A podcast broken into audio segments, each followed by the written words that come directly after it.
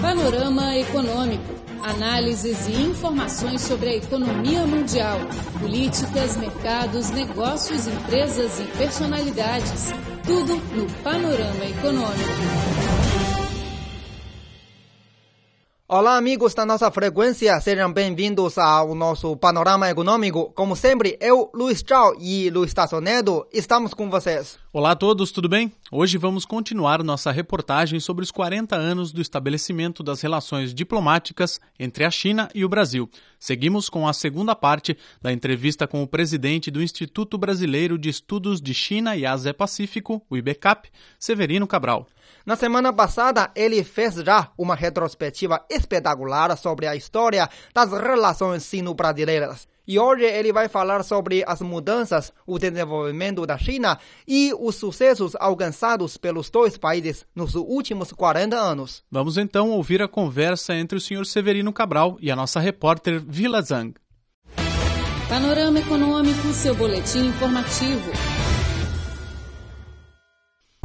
E o, o senhor já visitou várias vezes a China, mais de 10 vezes. E qual é a sua impressão sobre o país, especialmente sobre o desenvolvimento e a mudança desse país nos últimos 40 anos? Sim, é, é impressionante, porque a China, que nós tínhamos de memória né, dos, da época do, da Revolução né, Chinesa, era um país de grande massa de camponeses pobres e de grande dificuldade para construir a sua industrialização, embora tivesse nisso, nessa grande população, grande recurso, também era uma grande dificuldade. E foi enfrentada de maneira é, tenaz né, e determinada pelo povo e pelos seus líderes, e no essencial, né, é um grande, é um grande é, acontecimento que deve ser saudado por todos, todos todo mundo, né, que é uma, quarta parte da humanidade, a China, no essencial, ultrapassou né, com, grande, com grande velocidade, grande empenho, essa, essa etapa da sua história recente, né, esse atraso que ela é, relativo em que ela se colocou depois que o mundo antigo chinês acabou, não, acabou o império, acabou a forma antiga de existir, o seu antigo regime, ela se enfrentou, ela se enfrentou com essa dificuldade do desenvolvimento é, atrasado frente aos países ocidentais. Esta, este, esta diferença já foi, foi ultrapassada, a China hoje tem um grande caminho para uma grande prosperidade para a sua grande população, mas os desafios maiores que ela enfrentou de sobrevivência, de, inclusive de sobrevivência na sua unidade nacional, que foi ameaçada, porque ela teve, durante uma parte do, do tempo recente, não só ocupada por, por nações estrangeiras, como dirigida por, por nações estrangeiras, que era a volta da China a ser uma, um, um, país independente, né, unitário né, e capaz de realizar grandes, grandes feitos, e um dos grandes feitos foi a capacidade que ela encontrou de se desenvolver, de criar uma, um mecanismo autoalimentado de crescimento contínuo.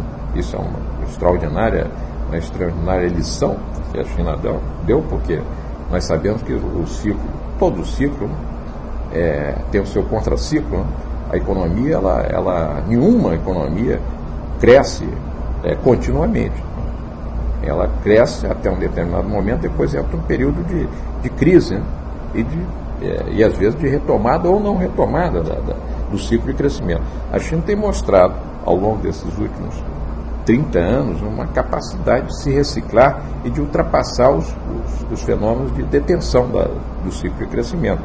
Isso mostra uma, uma, uma habilidade de adaptação ao, aos mecanismos que são da natureza do processo econômico, de uma extrema é, importância até como para estudo né, de, outros, é, de outras sociedades, de outras economias, para entender como se pode dar respostas até mesmo no período de crise, né, como vivemos agora recentemente, um período de crise é, econômica e financeira mundial, e a China está atuando no sentido não só de é, salvaguardar o essencial do seu ritmo de crescimento, como também ajudar o resto da economia mundial a recuperar-se da, da, da, fase de, é, que quase levou o mundo a uma grande depressão. Se nós não entramos numa grande depressão como nos anos 30, deve-se em grande parte a esse manejo da situação pela economia chinesa, pela sua sociedade, que soube dar respostas e tem dado respostas positivas ao essencial da crise financeira.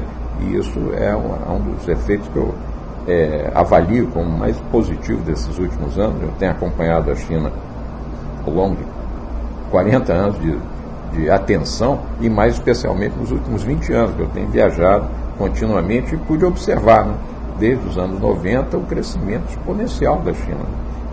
Passada a primeira fase da reforma, a entrada no segundo movimento da reforma, depois a, no século XXI a, a contínua é, expansão da economia chinesa, um fato extraordinário, observado por todos, né? e especialmente pelos amigos da China, que vêm com grande, com grande alegria que o povo chinês, a sociedade chinesa, tem conseguido esse grande êxito. E isso é bom para a China e é bom para o resto do mundo também, como tem se visto nos últimos tempos. No caso do Brasil, nós temos uma, uma economia complementar à da China, nós somos importantes para fornecedores de bens primários para o mundo, né? tanto na parte de alimentos como na parte de minerais e como na parte também de elementos energéticos. E, e esses elementos que nós estamos capazes de fornecer são de grande necessidade para a continuidade do ciclo de crescimento da China e podemos também dizer que esta, esta, essa relação pode também crescer e muito se descobrirmos nichos no Brasil capazes de fazer com que a nossa política econômica não siga apenas um plano, mas siga outros planos, como, por exemplo, reinventar o nosso sistema de industrialização, é um problema que nós é, temos que resolver, né? e a parceria com a China pode ser essencial para a solução ótima desses problemas. Caro ouvinte, está sintonizando o panorama econômico. Vamos agora para um pequeno intervalo e voltamos já já com mais informações concedidas pelo especialista brasileiro sobre as questões da China, Severino Cabral. Você é daqueles que acha que a China é exótica e misteriosa? Então ouça a Rádio Internacional da China e saiba tudo do país que mais cresce no mundo. http português.cri.cn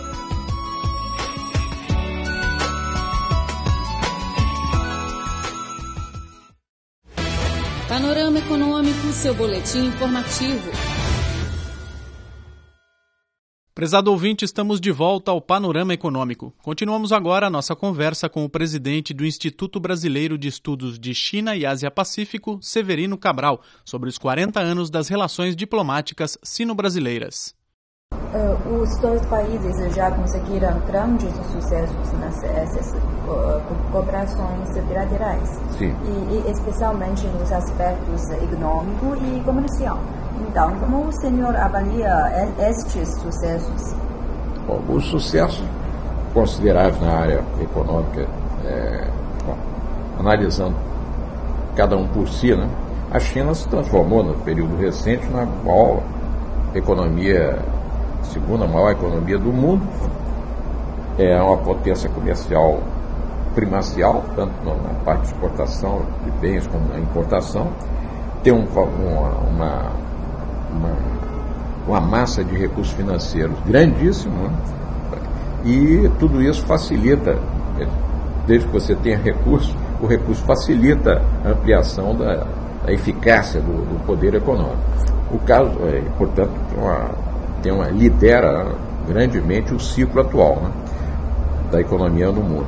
O Brasil, por sua vez, não, não tem a mesma característica da China, não é, uma, não é a segunda economia do mundo, mas é, está entre as dez maiores economias do mundo, né, colocada entre a sexta e a sétima economia, né, variando um pouco, mas está claramente é, dentro desse padrão. que nós só perdemos a, para os Estados Unidos, China, Japão, Alemanha e, e França. E nesta condição, o Brasil tem, tem é, um, uma reserva financeira também considerável, né? tem essa especificidade de ser um grande produtor de, de, de, de alimentos e de energia. Isso é, digamos, é uma característica nossa, pela qualidade, pela natureza do nosso, da nossa exposição né, ao sol. Gente, é, a maior parte do ano nós temos uma fronteira agrícola quase inesgotável. Isso faz uma diferença com relação aos outros países do mundo. Mas é, isso tem que ser aproveitado no sentido de também carregar recursos para outras áreas do nosso, da nossa estrutura de produtivo, para criar inclusive os recursos para ampliar e integrar de forma é, decisiva o resto, as partes do país que ainda não estão desenvolvidas. Quer dizer, por que, que o Brasil e a China podem ainda se conceituar, né, se autonomear é, países em desenvolvimento, justamente porque nós estamos ainda em crescimento e integrando áreas não, não desenvolvidas do nosso território. No caso brasileiro, o norte e o nordeste, é, é, é evidente que a, essa área não, está, não tem o mesmo desenvolvimento do sul e sudeste. No caso da China, o oeste também constitui áreas mais, é, mais empobrecidas. Então, temos ainda o desafio de é, completar o nosso ciclo de desenvolvimento. No caso da China, no caso do Brasil, o, o, a integração de toda a sua área territorial, né, da exploração de todos os seus recursos, da plena realização desses recursos, inevitavelmente fará desse, dessas áreas é, imãs né, atraentes das, da, da, da, dos, seus, dos, países além fronteira, que vão, é, grande parte, ser é, ligados a esse desenvolvimento. É, no caso do Brasil, especificamente a América do Sul. Né? Todos os países da América do Sul que têm relações com o Brasil são, digamos, são convergentes para esse desenvolvimento brasileiro. O crescimento para o, o norte o nordeste e para o interior do Brasil leva às fronteiras com os países da Bolívia, da, do Peru, do Equador, da, da, da Colômbia, da, da, Venezuela, das Guianas, o nosso desenvolvimento. Nós temos que nos integrar, né? criar, criar rotas né? de participação desse, esses países, do, integrando os dois, os dois mares que nos banham, o Atlântico e o Pacífico. Né? E, num esforço a mais, com levando em conta a nossa relação antiga com a África, ligando-nos também ao, ao Índico e ao Atlântico. Quer dizer, ao fazer esse esforço, né, e, e, o nosso desenvolvimento leva a isso, nós vemos também do outro lado a China fazer a mesma coisa. Né, e, e integrar-se com o sudeste da Ásia, integrar-se com a Índia, com a Birmânia, com os países em volta dela e criar também roteiros, né, é, rotas comerciais novas, tanto as tradicionais como as, as que estão aparecendo agora, para, o, para a ampliação do comércio mundial. Então, o desenvolvimento chinês, que continua, e o desenvolvimento brasileiro continua, eles são extremamente importantes para, para a economia mundial. São bases para é, que a, o amanhã né, da, da economia mundial seja realmente o amanhã de uma globalização, de uma mundialização dos recursos da, da Terra. E os dois países estão numa posição muito é, estrategicamente posta com duas nações que são, como se nota no mapa, né, é, centrais nas suas respectivas é, esferas, né, o Ocidente e do Oriente. A China é o país central da Ásia, indiscutivelmente, pela sua, não só pelo seu tamanho, como pela sua colocação. E é um país que é, é, duplo, é marítimo e terrestre, ele tem uma grande fronteira seca, uma grande fronteira marítima, e o Brasil tem, guarda grande parte dessas características aqui do outro lado no Ocidente. País em desenvolvimento, né? país central na área do hemisfério sul meridional, né? e, e que eh, também caminha para ter, uma, que tem uma, uma fronteira seca que busca também o, o mar que a completa, né? o Pacífico. Então nós ao integrar tudo isso, nós estamos integrando realmente, pela primeira vez, a economia mundial. É um esforço que certamente, daqui a 20, 30, 40 anos, deverá ser debitado à, à liderança exercida por esses dois países, né? a China e o Brasil. Isso são alguns dos aspectos que, digamos, que se manifestam ao analista, ao estudioso, quando vê ciclo de crescimento e desenvolvimento das duas economias e, o, e, o, e, a, e, a, importância do elo estratégico que as une. Faz parte do, do, do que nós designamos como uma parceria estratégica sino-brasileira. Bom, caro ouvinte, tivemos assim o programa de hoje. Muito obrigado pela sua audiência e até a próxima. Tchau, tchau.